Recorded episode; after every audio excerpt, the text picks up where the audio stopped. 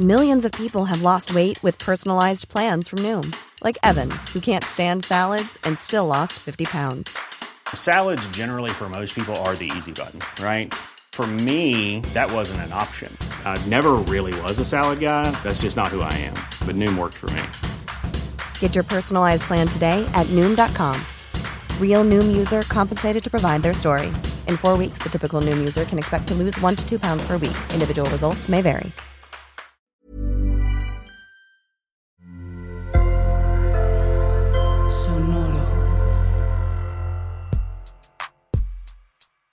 Aunque este episodio fue grabado en febrero antes del COVID, lo que aprendimos aún aplica. Te va a encantar. Isla Coloco suspendió operaciones desde marzo y retoma actividades a finales de julio. Para más info, visita islikealocal.com.mx. Estás escuchando Ellas Ahora. Un espacio íntimo donde descubrimos lo que hay detrás de mujeres que disfrutan lo que hacen. Abren caminos, comparten aprendizajes y le están rompiendo con todo y paradigmas. Y más que nada, son ellas mismas. Yo soy Andrea Rioseco. Yo, Diana Orozco. Y yo, Lindsay Tung. Todas somos Ellas, Ahora. ¿Qué es Eat Like a Local? ¿En qué consiste? Eat Like a Local es una empresa de turismo gastronómico. Yo le llamo responsable, aunque en teoría debería ser sustentable, pero yo no creo en la sustentabilidad en el turismo. Y lo que hacemos son pequeños recorridos de seis personas para conocer la comida real que tenemos en México. ¿Y cómo empezó? ¿Cómo se te ocurrió? Fue en un viaje. Yo la verdad es que nunca había tenido lana para viajar. Entonces, por fin tuve un trabajo estable de ser siempre como medio emprendedora, pero era como emprendedora como de chambita, ya sabes, como de la que vende cosillas y cosas así, o sea, nunca tuve como lana, lana. Y por primera vez me contactaron en un trabajo como yo, de directora. ¿De, qué eras? De DDB México, una Oh, agencia de publicidad. Super pro. Entonces era como un trabajo, obviamente me super pagaron menos de lo que me tenían que pagar porque no tenía experiencia, pero, o sea, sí sabía cómo ser directora, pero me pagaron menos de la directora anterior. Pero bueno, para mí era un lanal, ¿no? Y por fin, pues nunca había tenido vacaciones pagadas, nunca había tenido nada, prestaciones, bono de ahorro, nada de eso, ¿no? Y primera vez en mi vida que veo vacaciones y pues me fui. Compré un boleto, yo nunca había viajado, y compré un boleto para irme a Roma y Turquía y París. ¿Cuántos años tenías? 30, ¿Y ahorita tienes? 35. Acaba de pasar. Casi. Eh, felicidades. Entonces pues me fui, ¿no? Y compré mis boletos y ahí estuve. Como que siempre había tenido en la mente Turquía, pero Italia fue como el vuelo que conseguí y de Italia ya volé a Turquía. Y todos los tours, o sea, como que me dijeron Turquía, país musulmán, mujeres solas, no, no, no lo hagas. Entonces pues puro, cuéntate puro tour. Y eran terribles, así. O sea, y como que llegaba al tour y el guía así de bla, bla, bla, bla. Y te mandaba a tal lugar, ¿no? Y mesas horribles para turistas y miles de talleres para comprar alfombras y para comprar no sé qué. Y yo decía, es que esto está chido, pero Muy acartonado, ¿no? O sea, Ajá, y además como se nota que son turistas y estaban los gringos con calcetines y chanclas. O sea, ya sabes, o sea, horrible. Y el japonés con la cámara. Sí, todo el cliché del turismo. Y pues ya un día harta, como que realmente no me gustaba tanto mi chamba en DDB. O sea, era un trabajo que tenía que terminar todos los días a las 9 de la noche, no podía ver a mi perro, no me gustaba la publicidad, pero pues estaba, era como survival mode, no tenía otro. claro, hay que pagar las cuentas. Sí, entré a DB con 3 mil pesos en mi cuenta de banco y tener que pagar la renta al día siguiente. Entonces, pues no tenía dinero. Entonces, pues era como, trabaja en DDB o muérete. Entonces, pues ya trabajé en DDB, pero no me gustaba. Entonces, mi vida realmente no me gustaba. Tenía un novio que era como horrible. Todo estaba como mal en mi vida. Ujú, Estabas tratando como de salir de eso, Sí. ¿no? ¿Y qué estudiaste o qué? Relaciones públicas. Ah, ok, súper. Unos vagabundos que estaban ahí me ofrecieron tomar con ellos. Y dije, ah, pues, ¿saben qué? Si me muero en Turquía, ya la chingada. No, ya, o sea, no, no tengo que regresar, solo mi perro, pero tampoco estaba pensando en él. Y pues me empedé con los hombres, así, literal. literal me puse peda con ellos. Ajá. Y los güeyes increíbles, o sea, seguramente me querían estafar o algo, pero al final yo en mi inocencia, como, ya sabes, como suerte de principiante, que pues no me pasó nada, pero en- tenía que regresar a mi hotel y me acompañaron y en el camino había como unos puestitos y yo, ay, ¿qué es eso? Ah, no lo has probado. Entonces nos fuimos parando porque había como unos hombres, pero no, o sea, era como una mezcla muy rara. Como que eran muchos vagabundos, pero también había unos como, como raterillos, o sea, como que gente que, o sea, era como una mezcla muy rara de gente, ¿no? Que no hablaban en inglés, o sea, hablaban como, como medio turco, medio inglés, medio poquito español, o sea, una cosa rara. Se daban a entender entre Ajá. ustedes, pero... Y terminamos, me empezaron a enseñar los diferentes puestos. Y me encantó. Yo dije, no manches, aquí está, esta comida es deliciosa. Es lo, o sea, todo lo que me han llevado está horrible. Y esto está cañón. Y total, me enamoré de Turquía así, ¿no? O sea, terminé llevándome increíble con ellos. Compramos chelas, nos fuimos a tomar chelas afuera de la, a la mezquita azul. De ahí fuimos a un café que era 24 horas y me empezaron a enseñar turco. Y, o sea, como que fue una cosa que me cambió la perspectiva. La versión real. ¿no? Ajá. Y llegué a México y dije, yo voy a hacer eso. Y me metí, busqué el dominio, lo encontré Y dije, pues ya, voy a hacerlo. Y en eso dije, también yo nací para viajar, o sea, yo quiero viajar toda mi vida. Yo aquí soy. Y en eso vi un boleto a, a Madrid. Yo no quería ir a España, pero quería ir a Marruecos.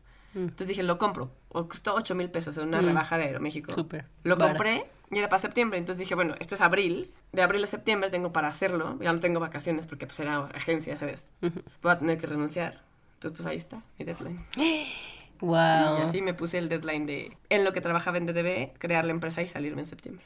Súper, qué clara, ¿eh? ¿Quién te dio esa claridad? Pues la verdad es que tampoco tenía claridad, ¿eh? Más bien como que dije, así iba a pasar, pero no tenía idea de lo que estaba haciendo. O sea, como que yo hice la página sola, o sea, es la misma página que he estado desde el principio. Pagué un logo en una cosa que se llama Fiverr, que te cobran 5 dólares. está bien padre. Sí, sí. Pagué un logo ahí, no este, este logo ya es diferente, pero pagué un logo ahí y le, le di vueltas ahí. O sea, los tours al principio eran horribles. O sea, sí fui... Mejorando. Sí, o sea, me acuerdo que mi jefe de esa época me dijo, no, tú un día vas a ser millonaria y famosa. Esto A va a ser cabrón, o sea. Y entonces él me echaba la mano un chingo. O sea, cuando tenía que salirme, me decía, yo voy a decir que estás en junta con McDonald's. Ah. Entonces ya, entonces me iba hacia mis cosas de los tours. Qué y de hecho, el primer tour grande que di lo di gracias a él. Ah, qué Sí, buena onda. lindo. ¿Cómo se llama él? Juan Pablo Camargo. Gracias, Juan Pablo. Siempre no, lo digo, es sí. súper importante eso, ¿no? De Sí, que, alguien te apoye. Claro. Te Y, apoye. y qué padre que lo definiste y que, o sea, lo cumpliste, ¿no? Y al principio, Sí. ¿qué fue lo más difícil?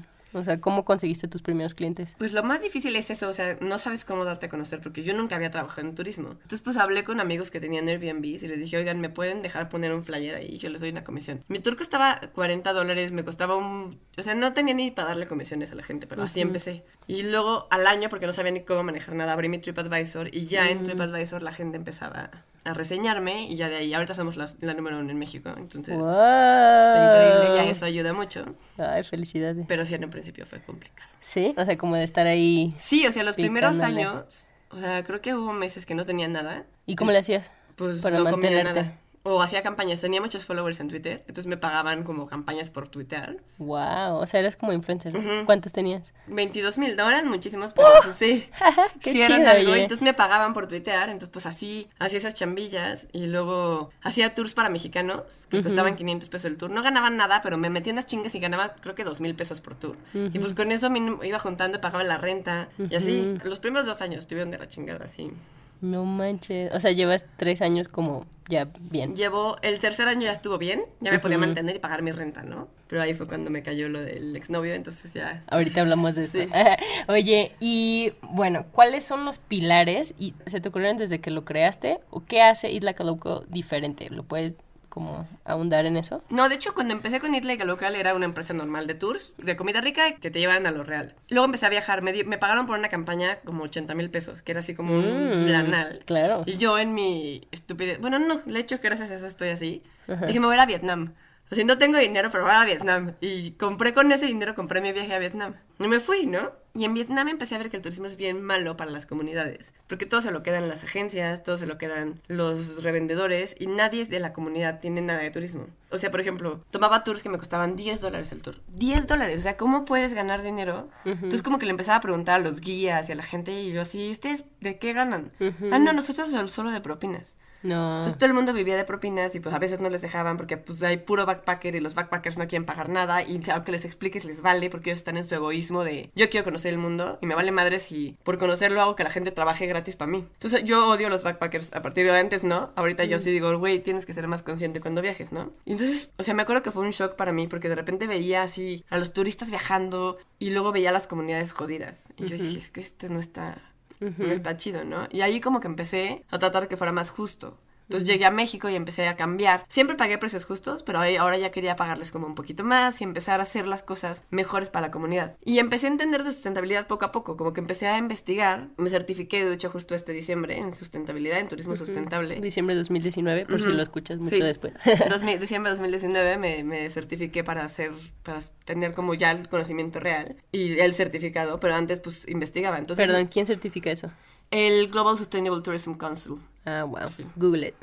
ok, GSTM. ok. Eh, Usted sé, GCTC. Lo pueden buscar, hay cursos por todos lados si se quieren certificar. Yo me fui a certificar a las Islas Azores en Portugal. Wow, qué chingón. Sí, qué buen entonces- pretexto. Sí, no hay nada, pero está, está cagado. O sea, me fui para allá a certificarme. Y la sustentabilidad se basa en 17 diferentes cosas, ¿no? La gente oye sustentable y piensa, ah, ecológico, no usan popotes. O sea, como que y no es así. Sustentabilidad quiere decir que es algo que no daña a la comunidad, la cultura, la economía del país que estás visitando. Mm, esto es difícil eso, Es porque engloba mucho. Engloba mucho. Entonces son 17 metas establecidas por la ONU para ser sustentable. Entre ellas, por ejemplo, es equidad de género. Otra es pagos justos. Otra es promover la educación. Otra es este, reducir inigualdades. Otra es el rollo de reducir la- el hambre. Hacer cosas por la tierra, hacer cosas por el agua, hacer cosas por los animales. Hay otras por ah, para la inclusión, para que no discrimines a nadie.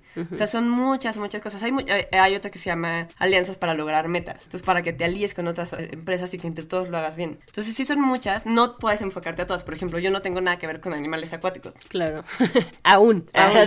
Pero, por ejemplo, sí puedo hacer cosas por la tierra aquí. Entonces, ahorita estamos donando una hectárea de, de bosques reforestados al año y la mantenemos por tres años, cada año. Entonces, o sea, sí puedo hacer algo porque, pues, nuestros tours, aunque tratan de ser sustentables, usamos el metro, o sea, tratamos de hacerlos caminando, pues sí hay cierta huella de carbono que tienes en el tour, ¿no? O sea, el- la comida, el transporte, o sea, mil cosas. Entonces, donamos una hectárea hoy, este año, pero yo creo que el año que entra vamos a poder donar dos. Qué padre. Son dos dólares por cada tour que contratan, lo donamos a eso. Bueno, entonces, hablando un poco, ese es uno de los pilares. ¿Qué otro identificaste que sí podías como Por ej- ingerir tú, lo de Por ejemplo, solo, solo contrato mujeres, por una historia muy personal que ahorita les cuento, y decidí darles los mejores sueldos de la industria. O sea, una mujer mía gana lo mismo que una directora de una empresa gigante. ¡Wow! Entonces, eso es algo que no sabía. O sea, tienen, tienen FitPass, por ejemplo, les doy FitPass para que puedan hacer ejercicio y mantenerse bien y tener como salud mental. Les doy seguro de gastos médicos menores y les doy vacaciones pagadas como freelance, que eso no existe en ningún no, país. ¿Cómo lo hiciste? Pues siendo no culera.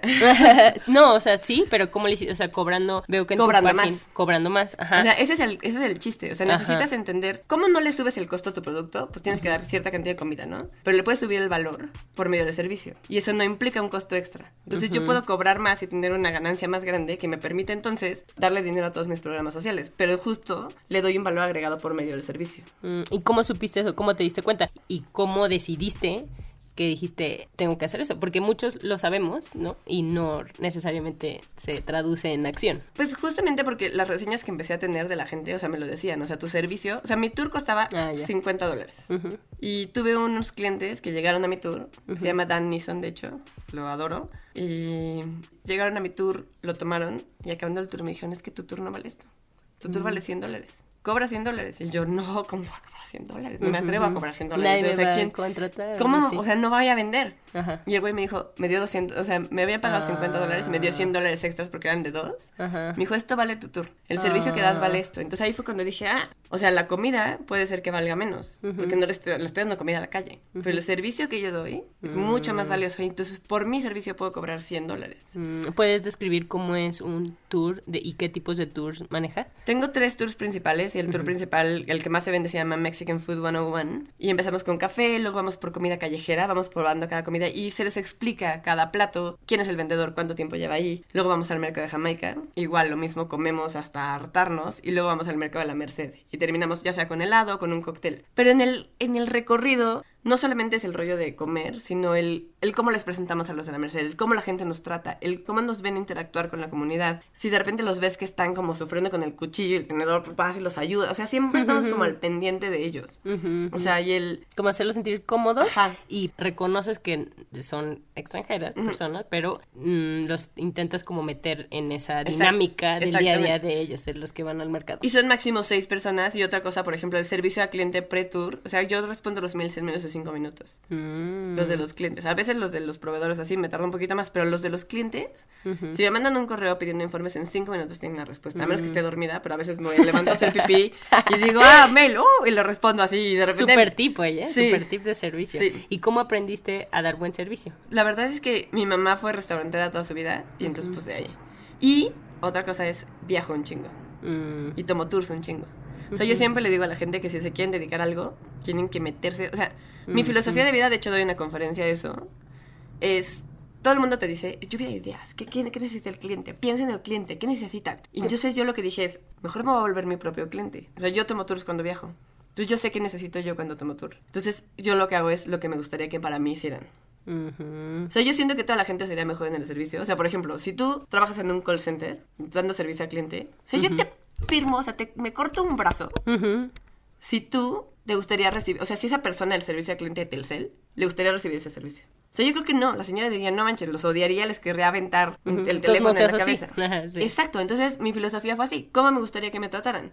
¿Qué tours quisiera tener? ¿Cómo me gustaría que me respondían los mails? Por ejemplo, yo cuando reservo cosas, me gusta reservar, o sea, no tengo tiempo, soy muy impaciente. Entonces yo me gusta meterme, veo el tour, lo quiero, lo reservo. Entonces yo dije, mi gente debe ser igual porque mis tours son los que yo quisiera tomar. Y justo, o sea, me, respon- me responden, gracias por la respuesta tan rápido, gracias por... t-", así. Entonces básicamente es, pues me volví mi propio cliente. Y ese es como un consejo que siempre doy a la gente, vuélvete tu propio cliente. ¿Quieres dar tours? Toma todos los tours del mundo. Entiende cómo te sientes tú. ¿Quieres cortar el pelo? Pues ve a salones a que te lo corten. Entiende cómo te tratan, qué te gustaría, cómo te gustaría que fuera diferente. ¿Y qué falta ahí, no? ¿Y qué falta? Entonces Ajá. tú lo das. Pero como siempre te dicen, piensa en el cliente, lluvia de ideas. Y luego te dicen que los servicios no son los que tú quisieras. No, claro que sí, vuélvete tu cliente. Entonces el servicio va a ser lo que tú quisieras tener. Entonces ahí vas a encontrarle, porque no hay otra forma más que probando lo que tú quisieras tener. Claro. Entonces, o sea, si quieres ser manicurista, ve a, a que te hagan uñas en todos lados. Y entonces entiende, oye, pues sabes que no me gustó que me tratan así, pero aquí me hicieron un masajito que está cabrón. Entonces, Y a veces es algo súper mínimo, ¿no? Sí. A veces súper detallito, Sí. pero eso hace la diferencia. Es- como son en tu diferencias caso. así, son chiquititas. Sí. Entonces yo siempre le digo a la gente, vuélvete tu propio cliente y piensa qué te gustaría a ti. Ujú. Entonces, o sea, por ejemplo, pues Ale, la que me recomendó a mí, aquí para este podcast, Ale Gámez de Mi Tu Calzado Comercial. justo. Ella, o sea, justo cuando me hacen los ads, me dicen, es que tú sabes perfectamente cómo decir tu ad. O sea, nos dices exactamente qué hacer, porque yo sé que, a qué le daría clic. Ajá, ajá, esa es la diferencia. Ajá. Oye, ¿y qué otros eh, tours? Ya dijiste México 101. Eso, tengo uno de mezcal, que son como cinco tacos, y luego probamos cinco mezcales. Mm. Y el de comida callejera nocturna, que ese sí es como ya warrior, warrior de, vamos, por lengua, tripa, ojo, birria callejera, churros rellenos callejeros, así. Guau. Oye, ¿y nunca te ha pasado que uno se enfermen del estómago y dos algún tema ahí de seguridad o algo así? Seguridad, sí. Raterillos del metro, por ejemplo, Ah. es roba- robo de celulares en los mercados. Oh. Solo cinco Ajá. en todo el tiempo que llevo dando tours, que la verdad es que no es mucho porque llevo, doy un tour a la- al día o dos tours al día, entonces realmente la estadística no es tanta. Los cuidamos mucho y en la Merced nos cuidan mucho. La gente de la Merced nos cuida porque tenemos muchos programas ahí. Qué y bueno. cadenitas tres veces y a mí el celular con un cuchillo. Es Sí. real, pues. Sí, pero sí, qué sí. bueno que también lo dices, porque es, es cosas que no puedes controlar. O sea, Sí, lo no. intentas, pero no. Sí, o sea, yo seguro para relaciones públicas debería decir, no, es súper Claro, seguro. Pero como tú eres real, Pues, eh, bien, pues sí, ha pasado hay que decirlo. Ah, y de enfermarse de la Sí, se ha pasado. O sea, hay unos que son pues, por su culpa, tipo una chava es vegana y viene a México y decide comer carne. Pues no mames, le cae de la chingada y pues, sí, enfermadón, ¿no? Este, otros porque pues decían comer demasiado, ¿no? Nos tocó una época que había como un stomach flu, que era como un... Oh, no. Así, pues todos se enfermaron. Y luego me tocó una época que se empezaron a enfermar, pero casi morirse. Híjole. Y yo así de, ¿qué hago? y ¿Qué tú hago? me van a hacer Sí, clausurar. o sea, no te este pueden hacer nada porque yo les hago firmar un release of liability y es pues tu responsabilidad. Quieres comer en la calle, pues te puedes enfermar, pues ni pedo, ¿no? O sea, Qué lista también tú. ¿Cómo Sí. supiste es, Pues igual, eso? Después de que me pasó alguna vez, como que me asesoré y es, pues, güey. Y ese día estuvo cañón porque yo les daba un taco de pescado que era mi favorito. Y de repente como que dije, es que a ver, ¿cómo averiguo de las 30 paradas del tour de la mañana? ¿Cómo encuentro al, al culpable, no? Entonces pues tuve que ir con todos de cómo está, cómo va la vida. O sea, imagínate, con cada vendedor. Mm, Y con esta chava fui y me senté y yo así, a ver, ¿cómo has estado? No, es que fíjate que me peleé con mi familia. Y yo, ah, no, pues qué mal. Sí, ellos eran los que me llevaban a comprar el pescado. Entonces ahorita lo estoy sufriendo porque pues ya nada más voy una vez a la semana y yo. Oh, wow. Y yo así de, ¿qué? De ahí salió. Y yo, ¿y antes cuántos ibas? No, antes era pescado de diario, pero pues ahora, y yo, Ahí está el... y yo sí, o sea, entonces el pescado que te sobró de hoy, que lo tuviste todo el día afuera, lo guardas en el refri y lo traes mañana. Sí, porque no hay que desperdiciar. Y yo, Ah, entonces pues ya, ahí encontré el culpable o la culpable y pues ya la quité del tour. wow. Oye, y eso te iba a decir, ¿cómo encuentras, o sea, me imagino que trabajas con gente como ya de, como decir, de colchón, pero Ajá. ¿cómo encuentras nuevas, nuevos proveedores o nuevos tacos o nuevas... Literal probando. O sea, literal a veces veo un taco en el tour y les digo, oigan, vamos a ir a probarlo porque se ve bueno. Y ahí va el Ah. tour conmigo todos. Ah, sí. Entonces ya lo probamos. Ah, literal ¿sí? así. Ahorita tengo los martes junta con mi equipo y ayer probamos cuatro lugares. Mm. Sí, fuimos a probar cada uno. Y nos sentamos y probamos y vemos. Oh, ¿Y cómo le haces para, o sea, me imagino que les haces un correo así que me, no vayan a comer nada porque vamos a comer un chingo. En el tour, sí, de hecho dice, don't eat breakfast ¿Cómo dice? En dos días. Under Ah. any circumstance, so your life depends on it. Sí. Like, así de verdad les digo así de, güey, si desayunas te vas a morir. Así que no comas. Ah, muy bien. Oye, bueno, entonces están esos tours y luego, ¿cómo le haces tú para dar los tours? ¿Tú das todos los tours? No, yo doy como el no, como el 30-40% de los tours y mi equipo da el otro 60%. ¿Cuántas personas son en tu equipo? Somos cuatro ahorita en total. Ah, súper bien. Y cada una tiene especialidades, ¿no? Una es como de diseño Sí, también. o decidí sea, no como contratar que- a guías, decidí contratar a gente que le gustara mucho comer y yo las capacité en servicio, pero que tuvieran como otros backgrounds. Entonces tengo, a- ahorita son todas muy cercanas a mí. Andrea ha sido mi amiga desde kinder, o sea, llevamos siendo amigas 33 años. Mm, Este, ella es diseñadora. Y luego tengo a Lorenza, que es mi hermana, este, que todo el mundo me dijo, ah, trabajar en familia, pero la neta es que nos va bien. mm, qué chido. Este, ella es, también estudió Fashion Production y luego este, es como escala y anda como en el rollo de la aventura. Y Astrid, que Astrid es editora, estudió lenguas inglesas y además, eh, letras inglesas, perdón, y además es chef vegana. Wow. O sea que también haces tours veganos. Sí, Por- tengo un tour vegano, pero ese es especial, o sea, como que ese Ah, me lo tienen que contratar especial, Claro. porque siempre nos caía como un vegano ahí de la nada y entonces pues... ¿Y tú qué hacemos? Ah, No, o sea, sí, sí les dábamos el tour, Sí. O sea, tengo la política de darle tours a todos los solo travelers porque yo soy solo traveler. Entonces, el que reserve se le da el tour. Ah, qué bien. Pero el tema es que la única que puede dar el tour vegano era Astrid. Ellas ganan por persona que toma el tour. Mm. Y aunque cuando es un solo traveler les pago doble, Ujú. yo le estaba quitando a Astrid la oportunidad de dar tours de seis personas o de cinco personas y estaba ganando menos dinero. Entonces, ese ya lo Mm. pusimos bajo reserva. Y solo como si me mandan request y veo cuántas personas son, solo ese. Los demás todos pueden reservar cuando quieran. Wow. Oye, qué padre que eres también súper transparente con cómo le pagas y así, ¿no? Sí, O sea. Ellas saben, o sea, ellas tienen, les pago por persona. Cuando es un solo traveler les pago doble para que no pierdan. Este, y tienen su... Tienen 12 días de vacaciones pagadas al año y lo tienen que tomar máximo, o sea, mínimo 6 seguidos. O sea, Ah, tendrían que tener dos periodos al, al, al año, en cada semestre. O sea, se pueden ir. Andrea, por ejemplo, ahorita se va del 6 de agosto al 22 de agosto de vacaciones. De ahí le va a pagar 6 de vacaciones. Los demás se los puede tomar ella cuando quiera, pero 6 de esos son pagados. Ah, ya. Y, y porque necesitan, yo les digo siempre que es un trabajo bien demandante y necesitan desconectarse. Sí, claro. Si no se desconectan, o sea, seis días es lo mínimo que necesitan para desconectarse. Claro, es que si en el servicio sí tienes que estar ahí, ¿verdad? Por lo mismo que tú dices. ¿Y tú cómo le haces para viajar? ¿Cómo encuentras tiempo para viajar? Yo viajo en temporada baja porque como Ajá. ellas ganan por persona, si yo me quedo aquí en temporada baja, pues yo necesito dar tours. Entonces ellas no van a ganar casi. Mm, Entonces si yo me voy, pues todo lo que haya que no es, o sea, en temporada baja vendo un 70% menos de lo que vendo en temporada alta. ¿Cuándo es temporada baja aquí? Es de julio a septiembre. Ah, ok. Entonces yo ahorita me voy todo del 19 de agosto al 4 de octubre. Ah, ¿y dónde vas ahora? Voy a Sri Lanka, a Bután, a. Tailandia y a Vietnam. No manches. Oye, Me voy 47 días. wow. ¿Y cuántos países has estado? Ahorita 27. 70 ciudades, 27 países. Wow. Sí, de en 5 años me los eché así de... O sea, como que me obsesioné así. Sí, qué padre. Oye, pues muchísimas preguntas sobre estos viajes y tantos países, pero mm, platícame un poco de lo que dijiste ahorita, de que tienes programas en el mercado. ¿Cómo surgió eso? ¿Hace cuánto? ¿Y puedes describir los programas que tienes? En los mercados, los programas surgieron en el 2018, que fue el año donde por fin tuve dinero. O sea, tenía dinero, pero no dinero para invertir en nada más, ¿no? O sea, como que me mantenía, me hacía mis viajes, pero no tenía algo que me Un colchoncito. Ajá, entonces en 2018 ya tuve lana y dije, bueno, va, hay que empezar a dar. Y justo el hijo de una de la chava que vendía pescado era como muy muy inteligente y muy así, quería saber todo y quería aprender inglés. Entonces yo dije, pues quiero enseñarle, pero yo no sé, soy muy mala maestra. Entonces dije, bueno, ¿por qué no juntamos a varios niños y contrato a una maestra y les damos las clases? Y mi plan original era una vez al mes hacíamos una actividad de museo o de cosas así. Y además les presentaba gente con carreras distintas. Entonces aprendían a tomar fotos, fueron con plaqueta a aprender a ser escritores. O sea, fueron con varias, con una lorenzana a tomar fotos de comida. Fueron con chido. Ahmed, este, mi novio, a su taller. Él, él- él hace como merch para bandas de rock. Y tiene la Wow. chamarra de México is the shit. Ah, wow. Fueron a su taller y entonces em, hicieron su chamarra. O sea, como que hicieron cosas padres. Y mi meta era llevarlos a Canadá. Porque uno cuando empieza a ayudar es medio white savior y dice, los quiero llevar a que viajen y los voy a llevar a Canadá. Y ahí es donde necesitan eso, ¿no? Al final el programa no funcionó así.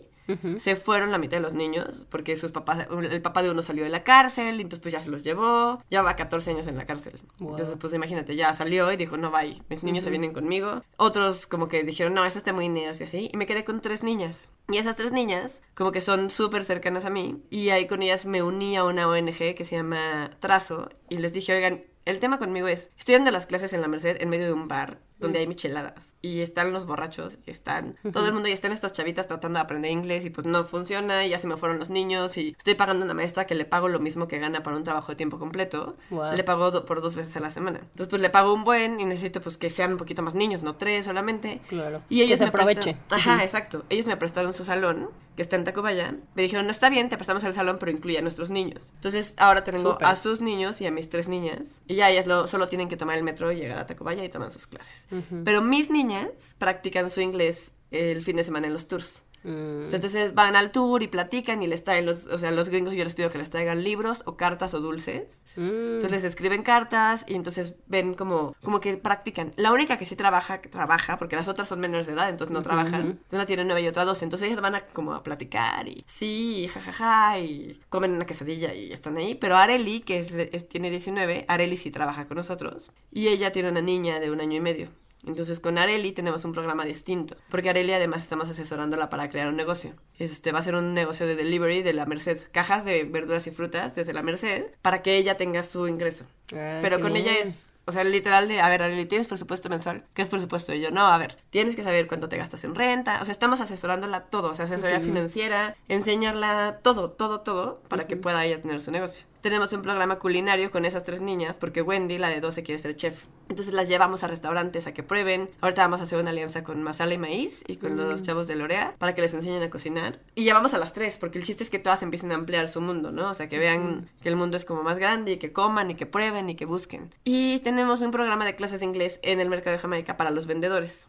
Porque cada vez hay más gringos, entonces como que están ahí, llegan y les dicen, ¿qué es eso? Y que se quedan con cara de moped. Entonces pues ya le estamos enseñando inglés básico. Es gratuito, el que quiera puede acercarse, no solo con nuestros vendedores, con el que quiera. Y tenemos, ahorita este año, lo de la re- vamos a reforestar una hectárea de bosque y a mantener esa hectárea por tres años para hasta que los árboles crezcan, porque la gente dice, reforesté, y el árbol se muere al mes. Entonces tienes que mantenerlos. Mantenimiento también, ok. Tenemos un programa de recuperación de los mercados tradicionales, que es una vez al mes. Llevamos a mexicanos a que aprendan a comprar en el mercado, que es una tradición que se está perdiendo y los mercados están sufriendo. Especialmente a la Merced después del incendio que tuvo en diciembre. Ha perdido muchísimos clientes. Entonces llevamos No a 20 sabía. mexicanos por tour. Son 40 al fin de semana. Y pues los, se atascan de comida y los vendedores son felices y les enseñamos, les platicamos la historia de cada quien, los presentamos con ellos. Y muchos ya regresan a hacer sus compras ahí. Mm, ¿Y cómo puedes aplicar? ¿O lo compras y ya? Sí, lo compras Ok. y ya. O sea, lo anuncio en mi Instagram, que es robas que se lee. Ahí anuncio los tours una vez al mes. Ahorita lo tuvimos que suspender porque ya están desalojando a los de los mercados por lo del incendio, porque van a reparar. Entonces todavía no tenemos sus, locaciones, sus ubicaciones. Están como la mitad adentro, la mitad afuera. No saben cuándo se van a salir. I'm Sandra, and I'm just the professional your small business was looking for. But you didn't hire me because you didn't use LinkedIn jobs. LinkedIn has professionals you can't find anywhere else, including those who aren't actively looking for a new job but might be open to the perfect role, like me. In a given month, over 70% of LinkedIn users don't visit other leading job sites. So if you're not looking on LinkedIn, you'll miss out on great candidates like Sandra. Start hiring professionals like a professional. Post your free job on linkedin.com/achieve slash achieve today. Oye, está súper padre porque ustedes son como la, la liga entre todo, ¿no? Como que hasta para mexicanos, ¿no? De Claro. que no te miedo, métete, empápate, ¿no? Sí. Y ¿qué pasa si muchísima gente se quiere inscribir a tus programas o quiere tomar clases o, ¿sabes? O sea, ¿cómo pones ese límite? Y también de que te enteras de mil historias y que dices, ah, lo quiero ayudar, pero eh, ya tengo esto, ¿sabes? O sea, ¿cómo limitas esas ganas también de ayudar? Es complicado porque siempre Sí. me levanto y se me ocurre una nueva cosa y la lanzo Sí. así. Compré una aplicación que se llama Over que me permite hacer flyers en el teléfono, que es muy Uh-oh. peligrosa para gente como yo. Porque cada vez que se me ocurre una idea, hago un flyer y lo lanzo así. ¡Ah! Y de repente así de las de mi equipo de ¿qué? ¿Ahora qué? ¿Ahora está pasando qué? Y yo, sí, Sí. vamos a dar un tour gratis para... la-". Y todos así de... No. Pero la gente se va filtrando sola, fíjate. Eso lo aprendí muy bien. O sea, como que en la Mercedes yo dije, todo el mundo quiere clases y todo el mundo te dice que sí y luego nadie llega.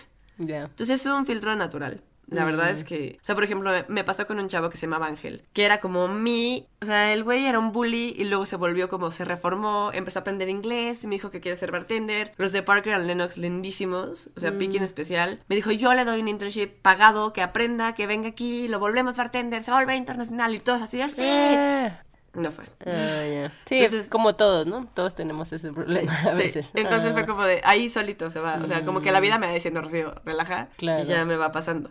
Sí. Este- Y que también no puedes hacer todo tú por las Sí. personas. Cada quien tiene que, ¿no? Sí, o sea, más bien tú es como si te piden ayuda, lo das Exacto. y tienes tus programas, pero también no hacer de más, ¿verdad? Porque Exacto. lo haces Sí, no. más daño o algo O así. sea, por ejemplo, el de la, el de la Jamaica, empezamos con tres vendedores primero, ¿no? Y ya nada más queda uno. Porque no les interesa, porque les da hueva, o porque, ay, no, el inglés es difícil. Que también eso es bueno decir, ¿no? Porque siento que en los medios a veces hay muchas como estas noticias de, ah, tenemos este programa, pero no te dicen realmente esto que me estás diciendo, ¿no? De que Sí. a veces no jala y a veces por intenciones hay... O por, por mil cosas. O sea, también yo siento que el rollo de la, la ayuda es bien del de ego, ¿no? O sea, como que todo el mundo dice, yo estoy dando a 75 mil niños. Y lo ponen y así tienen como sus páginas con todo lo que ayudan. Claro. Y yo digo, pues no mames, ni siquiera sabes quiénes son. O sea, tienes a mil niños y ¿qué? ¿cómo se llaman? ¿Cuál es su historia? ¿Por qué lo estás ayudando? Y yo dije, no, o sea, si voy a ayudar, no me importan. O sea, yo no lo hago por ego, no quiero llegar y publicar los millones que ayudo. Yo quiero realmente cambiar vidas. Y es lo que pasaba en el temblor. O sea, llegaban y les daban mil latas de atún a mil familias. So what? Cenaron un día. Claro. O sea, no, no les cambiaste la vida. Tú quieres que sea significativo Exacto. tanto para ellas como para ti. Sí, o sea, no me importa si es una. Claro. O sea, y yo sé que ante el- la prensa y así, una es como, ah, pff, ese qué. pedorra está ayudando a una niña. Me vale madre. O sea, Pero yo para no- esa niña tú le hiciste la diferencia, Exacto. ¿no? A mí me pasó, a mí una amiga que ni conocía también me ayudó a estudiar en Estados Unidos y no me conocía. Entonces fue así como, si ella no me hubiera ayudado, quién sabe qué hubiera pasado. Claro. Y a veces necesitas como Ese. esa cosita y que detona un Una cosa más cambio grande. Grande, sí. Sí. Wow, yo creo que así eso. es mejor. O sea, porque. Ujú. Porque si todos lo hiciéramos, a lo Sí, mejor, a ¿no? una persona. O sea, mundo- ah, porque a veces hay gente que llega, ¿y a cuántos niños ayuda? A tres. ¿A tres? Sí, a tres. Y los ayudo chingón a esos tres. Súper interesante y qué padre que hagas esto. Y cuéntame también, ¿por qué solo contratas mujeres en tus tours? ¿Y hay algo detrás de eso? ¿Cómo te diste cuenta? Primero yo siempre me dijeron, no, trabajar con mujeres es horrible porque son súper conflictivas. Y ya sabes, el típico de yo se la me llevo con hombres y yo soy la cool porque yo no soy como ellas. O sea, ya sabes, Ah, era el típico de yo soy diferente a ellas. Ujú. Y en el 2017 tuve un novio que estuvo un poco loco y literal se puso tan violento que llegó a ser amenazante para mi vida, ¿no? Tuve que huir, tuve que esconderme un rato, tuve que, que salir de esa relación, pero yo vi las señales desde antes. O sea, esto pasó en marzo, el 8 de marzo del 2017. El güey es muy atinado y decidió atacarme el 7 de marzo en la noche, entonces... Para pues, que yo- no se te olvidara. Sí, para que no se me olvidara. Estuvo increíble porque la gente estaba tan como aware del International Women's Day que cuando llega a denunciar todo, señorita, pase aquí. Y así pues no iban, a- ya. o sea, me trataron como reina. También para eso sirve. Sí. Entonces, qué Sí, bueno. que- No sé si así sean siempre, pero a mí me trataron así de me apoya, me dieron té, me apapacharon, o sea, tomaron mi denuncia. Ese día llegaron a, a chingarse al güey, o sea, fue como muy bueno. bueno. No sé si se hace siempre, pero a mí me tocó muy bien. No, puede ser que sea por ese día. Y, pero yo vi las señales desde antes, o sea, yo vi la violencia desde antes, pero no la identificaba bien y además como que me daba miedo porque no tenía dinero y ya vivía con él y entonces no podía irme porque además si me iba, ¿dónde iba a vivir? Y entonces, o sea, hay muchas cosas que yo decía, es que si hubiera tenido lana, otra cosa hubiera sido. Si yo hubiera tenido recursos, hubiera contratado a un abogado. Si yo hubiera tenido más, no hubiera tenido miedo, ¿sabes? El- entonces dije, está cañón porque ser independiente, tener libertad financiera como mujer es la primera herramienta para huir de cualquier situación mala. Entonces dije, cuando tenga lana, porque no tenía lana en ese momento, o sea, la neta es que salí de ahí y además, pues imagínate, o sea, no tenía, no podía trabajar porque estaba huyendo del cabrón este y entonces, o sea, de la chingada. Pero cuando por fin lo logré, dije, voy a contratar mujeres y les va a pagar increíble. Y la primera chava que fue como ya trabajando conmigo, o sea, me acuerdo que la mandé a terapia, porque yo soy fan de mandar a la gente a terapia. así, ¿Sabías que eso nos dicen la mayoría de las que entrevistamos? De que consejo, ve a terapia. Sí. Sé. Yo las mando a terapia y la empecé a pagar y la vi como, ella estaba casada, Ah. ¿no? Entonces la vi, la empecé a ver como empezaba a cambiar y tenía más libertad y estaba más segura y ya no tenía que pedirle dinero al esposo. Entonces dije, no, eso está cañón porque, o sea, no importa. Ella tenía dinero, su esposo tenía dinero, pero no era de ella. O sea, no importa de dónde vengas. O sea, eso de, no importa si estás en las lomas o si estás en Tepito. Claro. Todas las mujeres tenemos que tener libertad financiera. Todas. Porque aunque tu esposo sea millonario, si el dinero no es tuyo, no es tuyo. No te sirve de nada, ¿no? Entonces dije, necesito pagar buenos sueldos, ¿no? Entonces hice como la ecuación y decidí darles el 30% de mi ingreso va directo a sueldos. Wow. Directo, o sea, no, no del profit, del costo, o sea, de los ingresos, el 30% va a sueldos. Wow. Y eso que me da, me da gente súper leal, me da gente súper preparada y me da gente que quiere trabajar cabrón. Y entonces yo ahí es otra cosa que siempre le digo a la gente. Todo el mundo dice, el cliente es lo más importante y busca a tu cliente, trata bien a tu cliente. No. No, cabrón, trata bien a tus empleados. Tus empleados se van a encargar de tus clientes. O sea, ¿qué es más fácil? ¿Cuidar cañón a cuatro personas que cuidar a... ¿Cuántos clientes puedes tener? ¿Mil clientes? Claro. Cuida a cuatro y esos cuatro se encargarán de cuidar a los mil. Multipli- el efecto Sí. multiplicador, ¿no? Ellos van Sí, a... lo más importante en una organización son tus empleados. Lo más importante, no importa cuántos clientes tengas, si tus empleados están bien, los van a tratar increíble. O sea, no es eso del cliente es el más importante. Tus No. empleados son Me encanta cómo deberías de hacer un libro, oye. de, todo. De hecho, hablamos de que deberías de tener su propio podcast. Sí, Entonces ya. ahí está el comercial. Ya, ya está la presión, doble presión. Está bien, está bien. Está bien. Oye, y, ok, entonces les pagas súper bien. ¿Y no te pasa que todo el mundo quiere trabajar contigo? Sí, sí me pasa, pero pues es cada cañón, porque obviamente tienen que ser personas, uno, les pido que vayan a terapia, porque es un trabajo bien demandante, y además somos un equipo de puras mujeres y no competimos entre nosotras. Ah, buenísimo. A mí me interesa mucho que no sea el rollo competitivo de entonces ella es más de... tra-". No, no, no, no. no. Mm. Aquí no estamos compitiendo, aquí estamos todas tratando de mejorar. Entonces, ¿Cómo la- las entrevistas para ver si cumplen eso? Es complicadísimo. O sea, de hecho, o sea, todas han entrado de casualidad. O sea, Ah, Astrid, por ejemplo, que es la, la última que contraté. Astrid, yo la conozco de toda la vida, es de las feministas de, de las De de. Marabunta y están ahí en toda. Y yo dije, ah, pues está cagada. Y ella siempre me ayudó. O sea, yo Está escribí. cagada. Sí, es muy cagada Astrid. Ella, yo escribí un libro cuando me fui a mi primer viaje y ella me lo editó y me dijo, tú deberías escribir. Ay, Entonces me editó el libro y siempre he estado ahí, ¿no? O sea, siempre he estado al pendiente. Cuando hice como mi primer tour de mexicanos, ella fue. O sea, siempre he estado ahí, pero jamás se me hubiera ocurrido contratarla. Y de hecho ella me dijo, yo quiero trabajar. Y yo, pues va. Y como que las empiezo a ver, o sea, tienen que tener mucha conciencia social. O sea, trabajo con gente de la Merced, de Tepito, casi casi, de todos lados. Yo no puedo tener a nadie que llegue y se sienta la reina, que llegue a que la atiendan, Mm, ¿no? Empatía. y Tiene que... ser gente que llegue y le pida las carnitas y a veces tú te tienes que servir las carnitas y a veces yo me meto al puesto y la- me las sirvo yo y yo me cereo.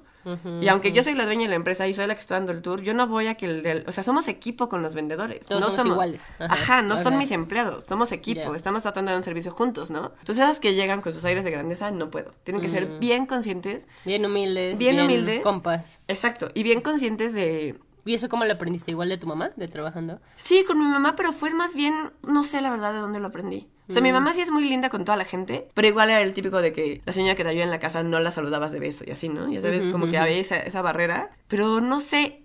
Yo leía mucho de chiquita, o sea, libros de todo tipo, y como que un día dije, no, pues a la chingada, todos somos iguales. Eso de no saludar a la gente de beso porque es. Ah. Porque también en restaurantes como un poco más Sí. elegantes sí se nota esa como jerarquía, ¿no? Sí, De y a mí me ven feo chef, todo el tiempo. no sé qué, ah, Yo, sí. yo llego al restaurante a donde sea, hacia, hacia, hacia el Puyol. Y a mí el chef, o sea, honestamente, los chefs, o sea, qué lindo, sí, qué cool, pero a mí el mesero es el que se me hace que hace la vida diferente. Yo a todos los abrazo y les saludo de beso. Y a veces sí voy con gente que es como de, ¿por qué saludas al mesero? Pues, ¿por qué no? Pues ese güey es, el, es mi cuate, él me ayuda a que mi servicio salga bien. Pues, entonces, sí. Qué chida tu filosofía. Sí, Oye, entonces dijiste, les voy a pagar súper chido, voy a trabajar. ¿Y por qué puras mujeres? Por este tema de que las, las Por los sueldos. O sea, por los sueldos que tengo, quiero que esos sueldos se los lleven mujeres. Justo por, por el rollo que me pasó a mí y porque sé que no tenemos las mismas oportunidades, porque además doy otras cosas que como mujeres necesitamos, que es trabajos flexibles. Por si tienen niños, ¿no? O sea, o por cualquier cosa, ¿no? Porque, o sea, te está bajando, tienes un cólico a la chingada, pues no puedes trabajar, ¿no? O sea, deberíamos de tener como bajas por cólicos, la neta, o sea, son muchas cosas que doy Que te diste son- cuenta que no, no ofrecían otras empresas Exactamente, también. que son importantes para las mujeres, desde el gimnasio, porque trabajamos paradas todo el día. Si no vas a yoga o a pilates, se te joden las piernas. Mm. O sea, son cosas muy así. Somos más empáticas, somos más fáciles para resolver problemas porque los tours son flexibles. La política de los tours es que el tour está así, pero si el cliente de repente te das cuenta que sabe hacer kombucha y que ama el kombucha, lo llamamos por pulque, aunque no esté incluido. O claro. sea, el tour es así, entonces necesito que sepan responder así. Y bueno, pues yo soy su jefe, entonces también es, fácil, es mucho más fácil que ellas respondan ante una jefa que un güey responda ante mí porque luego, ¿y tú qué?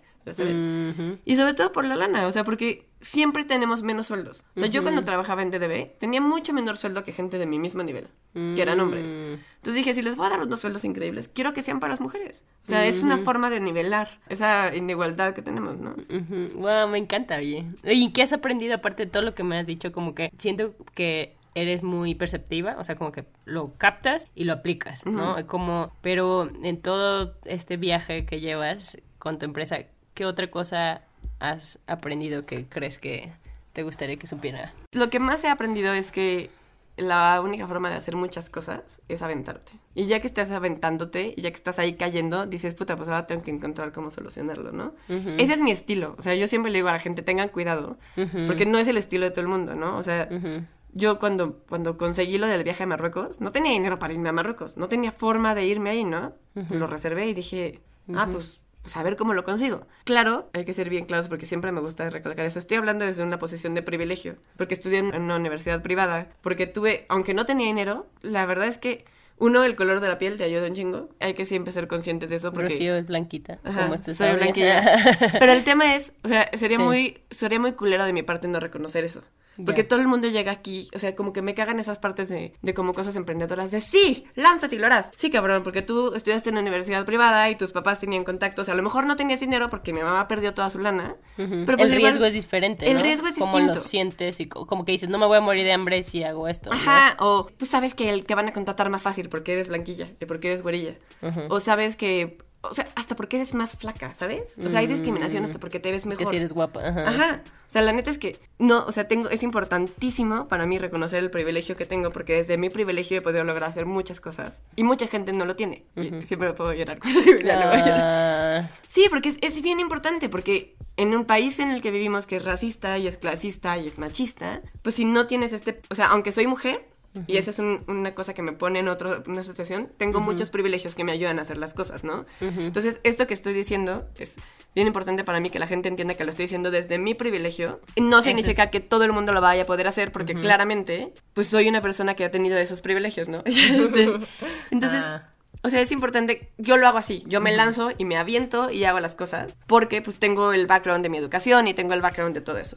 ¿Qué le diría a las otras personas que están tratando a lo mejor de hacer algo así como lo hice yo y que a lo mejor no vienen de una situación de privilegio? Es, empiecen poquito. No sé, o sea, si tienen otra chamba, pues en las tardes hagan una cosa diferente para su trabajo o su negocio. No se queden sin una fuente principal de ingresos.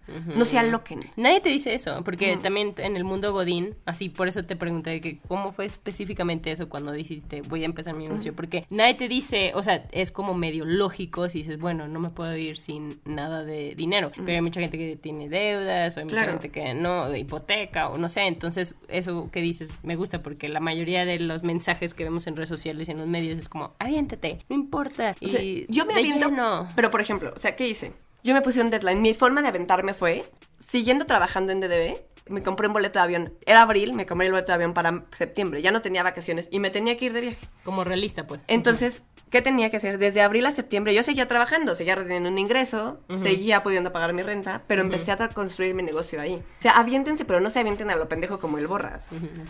Entonces, o sea, tienen que hacer como, o sea, por ejemplo, empecé poco a poco, a gener- hice mi página. Entonces, invertí el dinero de mi página, o sea, compré el dominio, compré un template que yo modifiqué y compré, pues, el hosting, ¿no? O sea, Y ahora, por ejemplo, que ya estás en otra etapa, ¿qué sientes que es lo que necesitas ahora? Como que en ese momento ya identificaste de que ah, tuve esto, esto es lo que hice, y ahora que ya estás en otra etapa de madurez de negocio, ¿qué es lo que identificas? Porque también hay eso, ¿no? El crecimiento. no crecer a lo pendejo. O sea, porque de repente veo gente que dice, ya, voy a contratar a 72 empleados y voy a hacer una oficina y voy a tener, este... La oficina vale madres. Ujú. O sea, no gasten a lo pendejo. No gasten a lo pendejo porque son gastos fijos que te van a ahor- a ahorcar. O sea, yo... Tip de negocio, no gasten Sí. a lo pendejo. Sí, o sea, yo lo que siempre le digo a la gente es, trata de mantener tus costos fijos al mínimo. O sea, por ejemplo, yo, todo el mundo me dice, compra una camioneta para llevar a la gente. ¿Para qué? ¿Para qué quiero una camioneta estacionada que tengo que pagar tenencia, Tenencia. tengo que pagar... No, mejor uso Uber. Entonces, si yo hay tour, uso el Uber y me voy en el Uber. Si no hay tour, no tengo gastos. O sea, traten de mantener sus costos fijos al mínimo. Yo trabajo desde mi casa. O sea, la oficina, pues, la dirección es la de mi casa. O sea, y, y ahí estoy. O sea, ¿para qué necesito una oficina? Claro. No recibo clientes. Siento que muchas veces la- hacemos las cosas por la imagen, ¿no? Y van a ver mi oficina increíble. Mucha gente, o sea, ustedes, o sea, honestamente, la gente que más dinero yo he visto que hace es el señor que vende tacos de canasta en la calle. Mm, Y a él no le importa tener una oficina increíble ni vestirse cabrón. O sea, pues, se viste con su playera y su delantal. Creo que la, la- la noción que tenemos del dinero es bien pendeja. Porque a veces creemos que el éxito significa tener un cochezazo y tener la ropa increíble. No, o sea, neta, la gente en la central de abastos ganan increíble, ganan millones. Y los ves ahí, con sus cebollas. Entonces, hay que cambiar un poquito nuestra noción del éxito, ¿no? Para ti, ¿qué es el éxito? Para mí el éxito es poder ser feliz y tener la libertad de elegir lo que yo quiera hacer. Para mí eso es, por ejemplo, yo por eso quiero dinero. El dinero no es para mí el, ah, quiero relojes o quiero, yo, si te fijas, ve, no traigo nada. O sea, yo me he visto así, uso mi bolsa de Sara, la chingada, ¿no? Pero el dinero son opciones. Y cuando tienes opciones tienes libertad.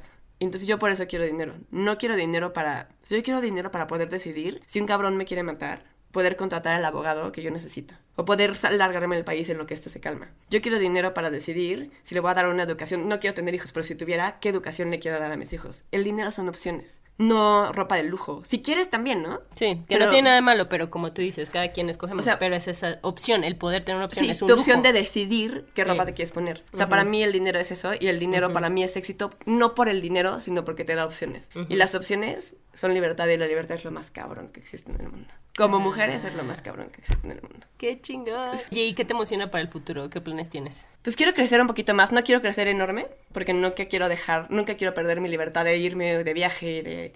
Quiero también siempre poder dar yo los tours, porque me fascina estar en contacto con la gente, pero quiero, se entiende que es un trabajo muy demandante, y mis guías no van a poder dar a hacer este trabajo toda su vida, porque te desgastas. Entonces quiero lograr, porque son mi equipo, y son, o sea, aunque yo sé que no soy responsable de nadie, pues cierta, en cierta forma siento que Sí son mi sientes. responsabilidad. Entonces quiero poder tener, sí, en un, algún punto en una oficina, no me importa dónde sea, pero para que desde la oficina se puedan hacer como ya bien los programas sociales y podamos empezar a dar consultoría para otras empresas que quieren ser sustentables. Y ya puedan tener ellas una fuente de ingreso que no, lo- no tengan que estar dando trabajo de caminar, caminar, caminar. Entonces yo siempre les dije que no importa si ya tienen trabajo de oficina, una vez a la semana tienen que dar tour para que se sientan siempre conectadas con el, el negocio. No se pierda el feeling. Exacto, pero sí quiero que lleguen a tener un trabajo donde, pues a lo mejor cuando tengan 50 años puedan seguir trabajando en una oficina sentadas, en algo que les apasione y que sea dar consultoría o ayudar a otras empresas chiquitas, o seguir con los programas sociales o hacerlos mucho más fuertes, o empezar con otras cosas. O sea, quisiera a lo mejor tener una tienda donde se puedan vender cosas de los productores con los que trabajamos, o sea, no sé, algo como más, más redondo. O sea, ahorita estoy como con los tours, pero quisiera hacer algo más redondo con mucho más impacto en la comunidad. Ah, me encanta. Ya lo tienes identificado, Sí. súper claro. Oye, ¿y cuántas personas han tomado tus tours al día de hoy? Como 6000. Seis mil, wow. ¿Y alguna Un poquito más, creo. y alguna historia también de gente? ¿Y la mayoría de dónde son? De Estados Unidos, Sí, un ¿cómo? 80%. 80%. Estados Unidos, Canadá, Australia, Inglaterra y ya después era parte. Wow. Oye, y también cuando estás dando los tours, me imagino que te das cuenta de otras oportunidades de, de negocio, no sé, de, ah, este tour de tal cosa, o no sé. Y eso, me imagino que como consultora también ayudas en eso. O sea, Sí, no, o sea, una parte de la que yo entendí muy claro es que tienes que tener el exceso de opción genera confusión. el exceso de información. El exceso de opción. Ah, ya. Yo solo tengo tres tours. Ah, qué bueno. Porque mientras más, de- o sea, de repente sí, es que quiero hacer otro, tu- luego dije, no, Mm. tres tours, hazlos perfectos. No hagas que la gente se confunda. Entonces sí veo otras oportunidades de negocio y de repente he tratado de hacer otras cosas, pero cuando te desenfocas pierdes. Entonces yo quiero enfocarme 100% en esto, aunque veo otras cosas y me emociono y de repente digo, y digo, no, mi negocio principal es este, este es mi bebé, cuídalo. Cuando ya esté perfecto, cuando esté aceitado, a lo mejor en 10 años, en 5 años, no sé, a lo mejor me enfocaré en otras cosas, pero hoy este es mi bebé y lo voy a cuidar así hasta que crezca y se desarrolle. Sí, piensas bien chido. me encanta todo lo que. O sea, diste súper buenos tips de negocio, así de que bien claras. Y empezaste diciendo que no crees en el turismo sustentable. Ajá. ¿Por? Porque no puede haber susten- o sea, sustentabilidad quiere decir que no dañas o que tratas de ser como lo mejor posible, pero pues desde que tomas un avión, pues ya no es sustentable, porque es demasiada huella de carbono. Pero creo en el turismo responsable. ¿Qué quiere decir? Viajar más bonito, viajar mejor, viajar sin dañar. O sea, por ejemplo, ahorita estoy dándole tips a la gente. Es un tip que a lo mejor a nadie se le hubiera ocurrido. Pero, ¿qué pasa si empiezas a viajar con tus calzones, tus bras y tus básicos? O sea, a lo mejor una t-shirt y unos jeans. Y compras ropa en el lugar al que visitas. Estás dejando dinero en los diseñadores locales, estás dejando dinero en el país que visitaste. Estás haciendo, o sea, son como tips muy chiquitos para viajar de una mejor manera, en donde sí generas riqueza al país que visitas. Entonces, o sea, yo siempre estoy compartiendo como ese tipo de información en el que la gente pueda viajar mejor. ¿Qué es viajar mejor? Contratar servicios de personas del país. Si vienes a México y contratas a un gringo para pasearte, pues chinga tu madre, ¿no? O sea, estás viniendo al país, pues deja el dinero en el país, ¿no? Ah. Este, si vas a Japón, pues contrata a un japonés. O sea, no contrates a un gringo que se fue a vivir allá. O sea, chido por el gringo, pero pues hay que dejar el dinero en el país en donde visitamos. Como que hacernos responsables de nuestros gastos, Ajá. de nuestras inversiones y Sí. ver más allá de dónde queda el dinero. ¿verdad? Exacto. Y por ejemplo, viajar es increíble, pero también es un privilegio. Entonces hay que tratar de usar nuestro privilegio. O sea, no estoy diciendo que tengan que viajar y gastarse millones. Por ejemplo, en Venecia, los mercados están desapareciendo. ¿Por qué? Porque la gente no compra ahí. Pues, ¿qué tal si en vez de irte a un restaurante un día vas al mercado y compras cositas y haces un picnic? Entonces contribuyes al mercado local que ya no está, ya está desapareciendo porque está en una zona turística y los turistas no compran. ¿Qué tal si te quedaste en Airbnb? Yo estoy en contra de Airbnb porque le quita sus casas a los lugares, a las personas locales. Y ya en la Ciudad de México hay 60 mil camas de hotel 60 mil cuartos de hotel y 25 mil cuartos de Airbnb. No lo sabía. ¿Y qué fuertes Entonces- declaraciones estás dando? Porque ahorita está súper de moda y es como parte de... Mucha gente argumentaría que también eso es un turismo responsable porque estás ayudando a alguien a tener ingresos. Depende. Depende cómo. O sea, por ejemplo, en México hay personas que tienen 200 departamentos con una persona. Ah, ya. ¿Estás ayudando a un Es que ya es empresario? un negocio. O estás empezando. Entonces yo les digo, viajas en Airbnb, está increíble. Pero ¿qué tal si decides viajar con alguien que solo tiene un departamento anunciado? Quiere decir que sí estás ayudando a esa persona. ¿O por qué no te quedas en un departamento compartido? Quiere decir que es un local viviendo ahí y tú estás ayudándole a pagar su renta. Ahí sí se vale. Pero si te quedas en esos que son de pasol para ti, pues esa era una casa de alguien, ¿no? Mm. Oye, O sea- ¿y qué opinas del turismo en general en México? O sea, ¿cómo está cambiando? ¿Cómo está evolucionando? ¿Cómo están...? Sí, ¿qué ves? Como en, a manera general, así si fueras la secretaría, estuvieras en la Secretaría de Turismo o algo así, como que... Ahí va, o sea, nos falta mucha como, o sea, como que tenemos turismo de lujo, y son tours carísimos o son tours caros como los míos, pero todavía tenemos el turismo horrible de el que les cobran poquitito y abusan cabrón de todos y les piden comisiones a los restauranteros. Entonces, poco a poco, creo que la gente va a ir dictando la tendencia. Este, el sector se va a tener que adaptar a hacer cosas más responsables y más sustentables, porque la gente está tratando, ¿no? Está tratando de, de- de viajar más bonito. Hoy todavía no estamos ahí. Desde nuestro aeropuerto, que es una caca, te reciben y está todo sucio, huele horrible, el wifi no, no sirve. Pero los hoteles y poco a poco las empresas como la mía, que hay vemos varias que estamos tratando de dar servicios buenos, estamos llevando el turismo a otro nivel. Poco a poco. Qué padre. Todavía falta, pero ahí vamos. Y si nosotros podemos hacer algo, ¿qué podemos hacer? Las que estamos como que no somos que no somos americanos, que queremos un tour, pero queremos de alguna manera contribuir con Eat Like a Loco. ¿Qué nos recomiendas? Pues pueden unirse al tour que hacemos a la Merced para que conozcan cómo comprar en el mercado, los llevamos de comer. Los- el tour cuesta 150 pesos, que básicamente no ganamos nada, todo es para comprar comida ahí. O sea, les damos micheladas, les damos jugo de, poña- de piña con vodka, les damos todo lo que quieran comer de comida y además están contribuyendo a comprar. Otra cosa es, pronto lanzaremos el proyecto de Areli, que se va a llamar De la Merced a tu mesa. Entonces pueden comprar ahí, el dinero va directo para Areli, que es la, la chava que les digo que es de la Merced. Y pues así, o sea, por ejemplo, vamos a el, la reforestación, es en, va a ser en julio de este año, y pues tenemos que plantar una hectárea. Pues estaría padre si se quieren unir, ayudarnos a reforestar, pues qué pueden venir con nosotros y unirse a la reforestación. Y Este, recomendar a nuestros amigos Sí, extranjeros cuando vengan. Súper y chido. pues sí, básicamente eso. Y cuando viajen, acuérdense de eso. Acuérdense de comprar en los mercados locales, acuérdense de comprar de diseñadores locales, acuérdense de si se quedan en Airbnb, quédense en uno compartido o en una persona que nada más tenga uno. Muchísimas cosas que son Sí, pequeñitas, sí. pero que juntas Son chiquitas. ya hacen una diferencia. Muchísimas gracias. ¿Algún último mensaje? Pues si necesitan, de repente me- hay gente que me escribe para consejos, pues escríbanme. A veces me tardo en contestar porque soy distraída. Contesto los mails rápido, pero social media se me va la onda, pero pues si necesitan mucho. sí, consejo, con mucho gusto. Qué linda. Muchas gracias. Gracias por escuchar Ellas Ahora. Te invitamos a que compartas este episodio con esa comadre que necesita una buena dosis de inspiración genuina.